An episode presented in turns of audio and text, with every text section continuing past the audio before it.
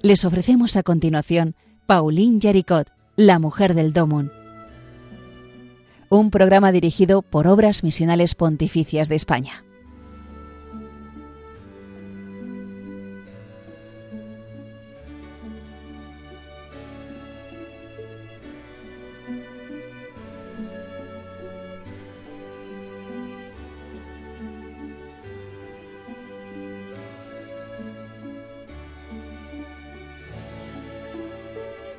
Buenos días y bienvenidos a Pauline Yaricot, la mujer del Domun. Esta serie de programas, de, de discursitos sobre quien fundó la obra de la propagación de la fe, una chica de Lyon, francesa, la que conocemos hoy, la obra Domun, ¿verdad? El Domingo Mundial de la Propagación de la Fe. Al final se ha comido casi a la obra. Se conoce más como Domun que como obra de la propagación de la fe. Eh, y vamos a hablar, porque hasta ahora les he estado hablando durante los últimos programas de gente que conocía a Pauline Yaricot, pues voy a dedicar este programa a hablar solo de Paulina, no de quien conoció. Es verdad que voy a citar al cura de Ars, etcétera, y a, hemos hablado de misioneros y misioneras que, lo que la conocieron, del cura de Ars, de las misiones extranjeras de París, de su hermano, etc. Pero vamos a hablar de quién era Pauline Yaricot. Pues eh, lo mejor que para definirla lo dijo León XIII en 1881, o sea, hace ya más de un siglo largo, 150 años, que León XIII conoció a quienes la conocieron y le, hablaron de ella. Y decía de ella que era una verdadera discípula de Cristo. Oh, ojalá lo dijeran de nosotros. Verdadera discípula de Cristo. ¿Por qué? Por su fe, su confianza, su fuerza de espíritu, su dulzura y la aceptación serena de todas sus cruces. Porque estuvo enferma prácticamente toda su vida. Pero bueno, sí se le notó porque tenía dolores, pero eso no la paró. O sea, esta mujer no paraba quieta. Aún así, solo se paraba delante del sagrario. Y vamos a rezar la oración que ella rezaba ante el sagrario. Una oración que compuso con 20 añitos. Vamos, con 20 añitos también creó el Domun y la obra de la propagación de la fe. Vamos a rezarla. Todo lo que sé lo aprendí a tus pies, Señor. Por eso recibe el homenaje de todo lo que soy, de todo lo que tengo, de todo lo que pueda llegar a pensar, decir y hacer de bueno. Amén. Pues sí, esto era lo que decía el Papa León XIII eh, en, el siglo XIX. Además, León XIII que era eh, fue el papa de la cuestión social, fue el primero que empezó a decir, oye, de los obreros es un tema muy, muy de la iglesia, no se nos puede escapar. Tenemos que hablar claramente. Y, después, como les decía, conoció a, a los que conocieron a Paulina Yaricot y que la ponían por las nubes. Entonces, eh, ¿qué, ¿qué, es lo que hizo Paulina Yaricot? Pues ella con intuiciones simples y prácticas, o sea, una mujer cuya familia se dedicaba a la industria, tenía obreros en la industria de la seda de ahí de Lyon, pues con intuiciones simples y prácticas, pues puso en marcha una obra que, dura hasta ahora, la obra de la propagación de la fe, la más importante de las obras misionales pontificias. Entonces, lo que hizo, pues dice, o sea, yo siento compasión por los pobres, por la miseria de los que no conocen a Dios, etcétera, etcétera, todo esto. ¿Y qué hago? Pues organizo una colecta para la actividad misionera.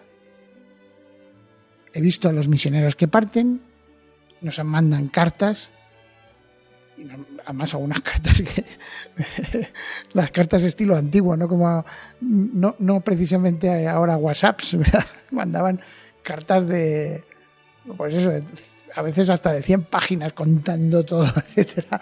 Cartas escritas durante igual dos meses y las enviaban, ¿no? Pues ahí contaban todo. Y entonces ver las necesidades que, que encontraban los misioneros la llevó a ser práctica.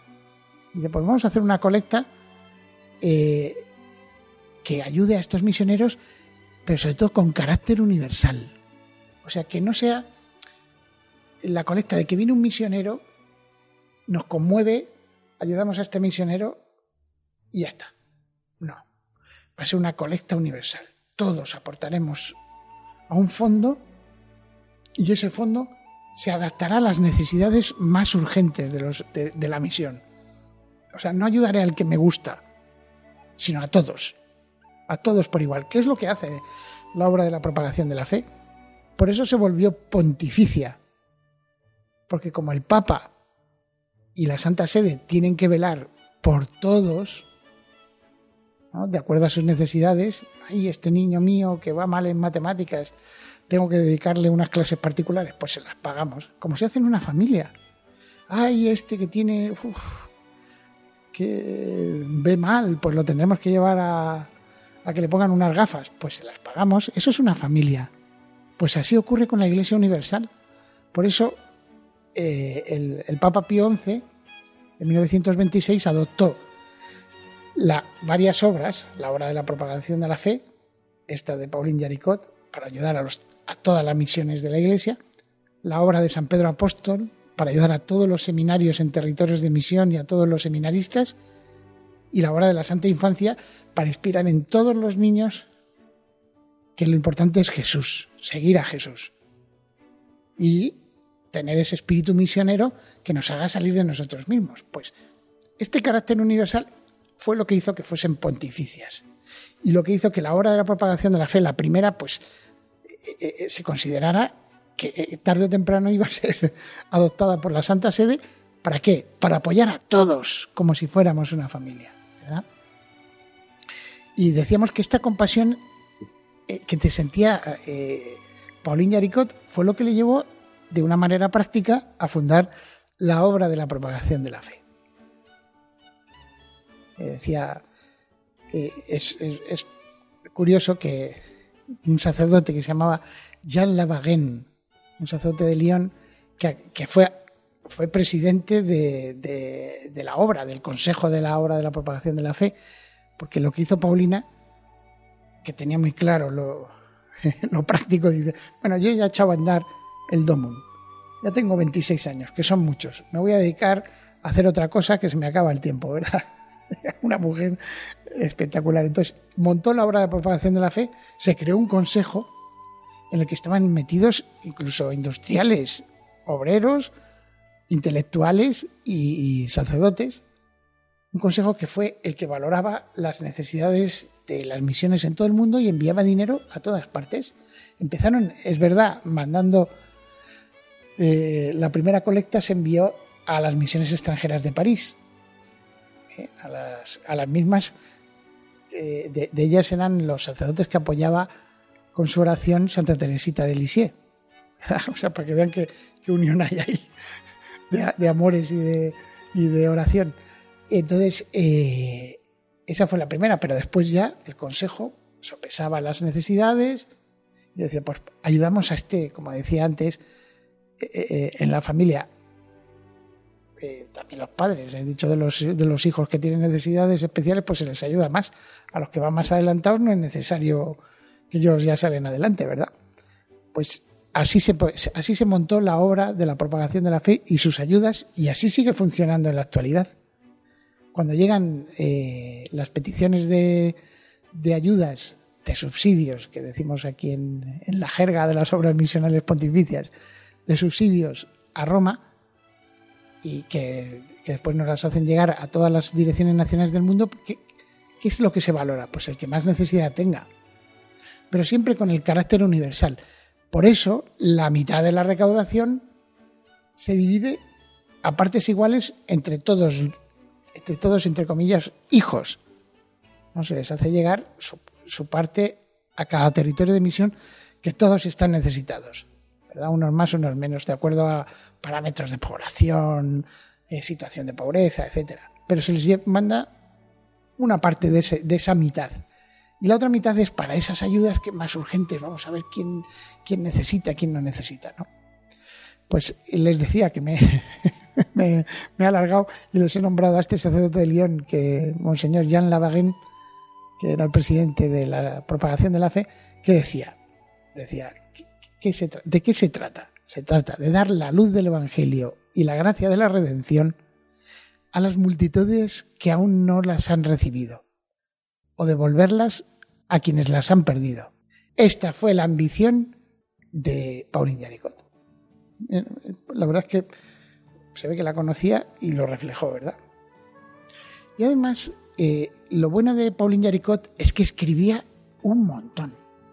Tenía, o sea, tenía un montón de cuadernos rellenados a lo largo de su vida en que se veía reflejada la energía que tenía esta mujer, su amor a la misión eh, y la intensa vida espiritual que, vivía. O sea, por eso, otra cosa que creo fue el, eh, rosario viviente. De hecho, eh, los papas lo recomendaron a la Orden de Santo Domingo, a los dominicos, los tradicionales promotores del rosario, le dijeron, oye, toma nota de lo que ha hecho Pauline Yaricot qué hizo? Pues lo mismo que había eh, estandarizado, por decirlo de alguna manera, no sé, es que no encuentro la palabra para decir que lo de la colaboración con las misiones a través de la monedita del euro semanal, un euro semanal por las misiones que aportaban las obreras de la seda de allí de León. Pues dijo, ¿y qué tal si hacemos un rezo de rosario que, esté vivo, que nos una más? El rosario viviente. ¿Qué hacían? Pues cogían los 15 misterios del rosario, ahora ya son 20 gracias a Juan Pablo II, los misterios luminosos, pero en aquella época eran 15, hacía grupos de 15, decía, ¿por qué? Ya sé que estamos todos muy liados y no podemos rezar todo el rosario entero de los 15 misterios, pero ¿por qué no rezamos cada una cada uno de nosotros del equipo un rosario, un misterio del rosario. O sea, nos, ponemos en situación, eh, no sé, cogemos el nacimiento de Cristo. Pues tú coges el nacimiento de Cristo, tú meditas sobre el nacimiento de Cristo, mientras recitas el Padre Nuestro, la diez Ave María y el Gloria, el de, el de al lado recita el siguiente misterio y, después nos lo vamos turnando. Al día siguiente te toca el siguiente. Y, de alguna manera rezamos todos juntos, de manera viviente, ¿verdad? El rosario. Mucha gente, yo conozco a gente que no le gusta el rosario porque dice, es que es muy largo y es muy repetitivo. Venga, hombre, que son 10 Ave Marías. A veces cuando contamos una historia de amigos nuestros nos repetimos un montón y no nos quejamos. ¿Verdad? Mira, yo mismo, ahora que les estoy hablando, ¿cuánto me repito? Pues simplemente es decirle diez veces guapa a la Virgen, precedida de un Padre Nuestro y terminado con un Gloria a Dios, que es lo más importante, darle gloria a Dios, ¿no? Pues eso, meditando un misterio y sabiendo que hay otras 14 personas que están rezando conmigo. Y mañana rotamos. Y así sigo meditando, que no es otra cosa el rosario, la vida de Jesús, la vida de Cristo, ¿verdad? Y, los misterios de la salvación, hasta la coronación de la Virgen. Y eh, pues, eh, eh, para que vean cómo Paulina Yaricot siempre estaba con ideas. Entonces creó por eso el Rosario Viviente. Y era una mujer que quería vivir literalmente bajo el manto de la Virgen. Y por eso su casa estaba en la colina de la Fourbière. Lo hemos dicho en un programa de estos, la colina de la Fourbière eh, posiblemente sea el primer santuario católico de, la Virgen en toda Francia. Y, por lo tanto, si es en toda Francia, que podemos decir casi que en toda Europa. O sea, se creó ahí en, la colina que preside Lyon, pues parece que hubo el primer santuario a la Virgen. Y hasta ahora se conserva. Nuestra Señora de Fourbier. Y, la, y, Pauline Jaricot vivía en una casa ahí a los pies del santuario. Y de hecho, en una de las revoluciones de estas que se repitieron en 1848, revoluciones de estas de Francia, etcétera, pues se pasó prácticamente tres días de oración pidiendo perdón por sus propios pecados y por los muchos pecados que se estaban cometiendo en aquellos días, que fueron muchos realmente. Vamos a tomarnos una pausa.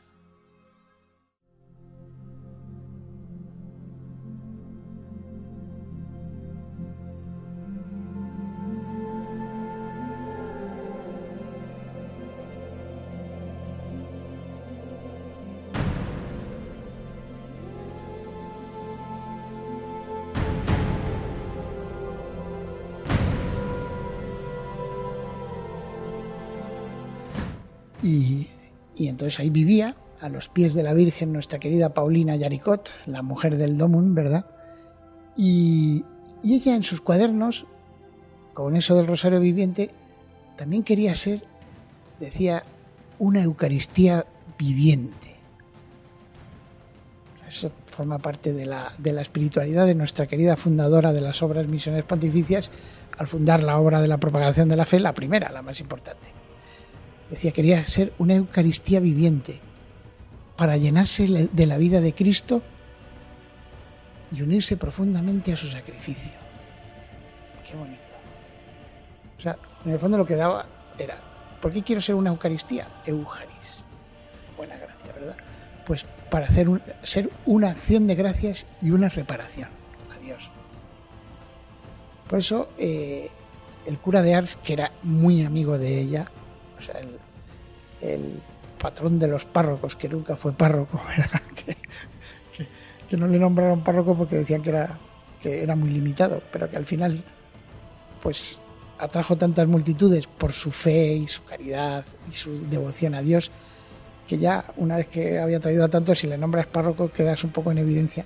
Entonces es el patrón de los párrocos que nunca fue nombrado párroco pues el cura de Ars, que conocía muy bien a Pauline Yaricot, porque era muy amigo de ella, la había conocido desde cuando recién ordenado cura, pues fue a, una, a una casa de los, a la casa de los Yaricot, cuando Paulina todavía no había fundado nada, a pedir dinero, ¿verdad? Para, vengo a pedir dinero para los pobres. Y así empezaron a tener amistad. Pues decía de ella, conozco a alguien con cruces muy grandes y pesadas, y que las lleva con gran amor. Es la señorita Yaricot, nuestra querida Paulina. Entonces, ella quería ser una Eucaristía viviente. Tenemos que pedirle a Dios también eso. Nosotros que recibimos eh, la Eucaristía en la misa, pues ser eso, Eucaristías vivientes. Señor, que una vez que te asimile, siga siendo tú a ver si puedo ser, puedo acercarme a algo, ¿verdad? Es una barbaridad esto de, recibir a Dios. Una verdadera. Para los que no son cristianos, eh, eh, lo cuentan muchos misioneros que dicen, pero realmente os coméis a Dios. Sí, hijo mío, nos lo comemos. Para compartirlo, fíjate. Entonces, por eso, Paulina estaba muy, muy marcada por el amor a la Eucaristía. O sea, unía amor a la Eucaristía, oración y actividad misionera. Esas tres cosas y la caridad es fundamental. ¿Por qué? Porque eh, la misión es un problema de fe. Y eso se manifiesta en la vida de Paulina. es una mujer que tiene una fe profunda y automáticamente, ¡boom!, explota. Y de hecho, eh, los que tenemos respeto humano, de manifestar a veces nuestra fe es por eso, porque no la tenemos. Si estuviera, estuviera asentada, no nos daría miedo hablar de Jesús como de la cosa más normal. No es tu amigo. No dices que le sigues. No dices que eres cristiano. No dices que sigues a Cristo.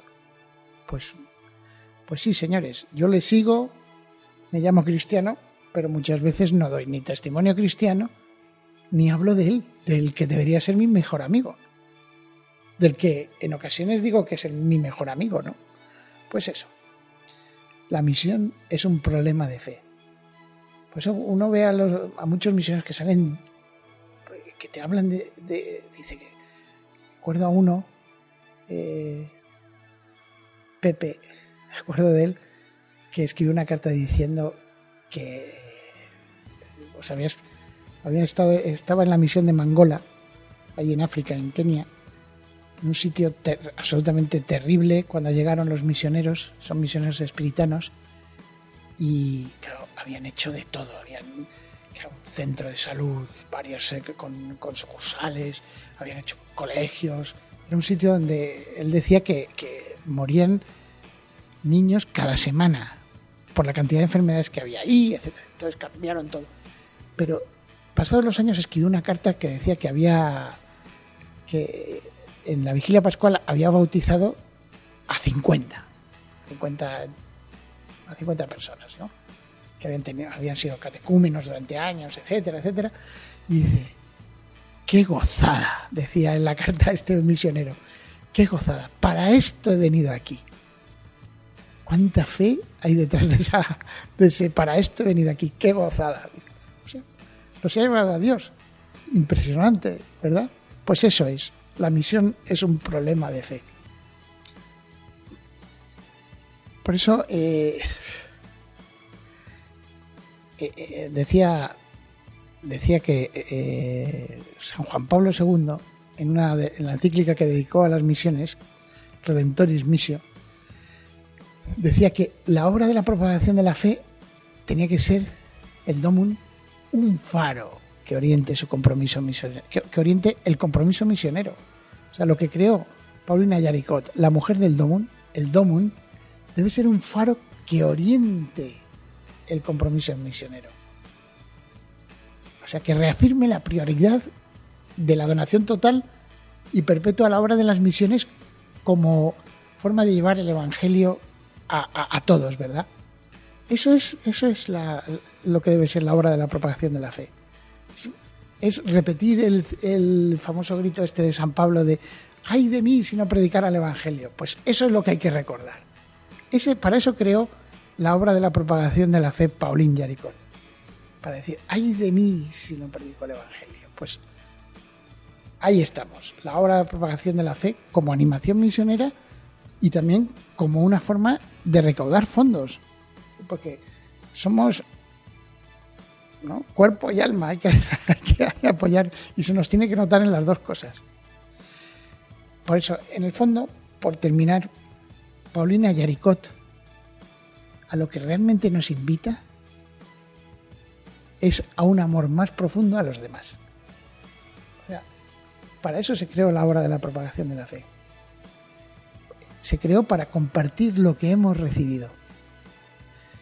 Y, adelantándose a, todo lo que ahora mismo, pues, la iglesia, fíjese, cuántas diócesis han hecho eh, pastoral misionera, envío misionero a la misma diócesis. Este, esta utilización de la palabra misión para hablar prácticamente de todo, los, misioneros que han ido por aquí, por los pueblos de, nuestra diócesis, pues e, era eso, era eso exactamente. O sea, lo de que es la responsabilidad de todo bautizado. No es una responsabilidad de una orden religiosa especializada en la predicación del Evangelio, que en su momento fueron muy importantes. De hecho, las, las congregaciones que se crearon en el siglo XIX, estoy pensando así a bote pronto, los combonianos o los padres blancos, eran verdaderos especialistas en la misión. O sea, ellos, un padre blanco o un comboniano y una misionera comboniana se mete como misionera comboniana para ir allá. O sea, no, no, tiene retaguardia, ¿no? O sea, tienen casas aquí en España, por ejemplo, simplemente para que respiren casi. O para hacer Mundo Negro, la revista de los combonianos, y se acabó. O sea, son así.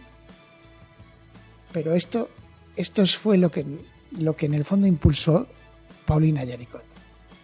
Que todos los bautizados, nosotros,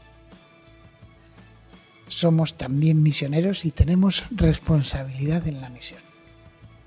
Por eso, muchísimas gracias, Paulina. Y hasta aquí. Paulina Yaricot, la mujer del Domón.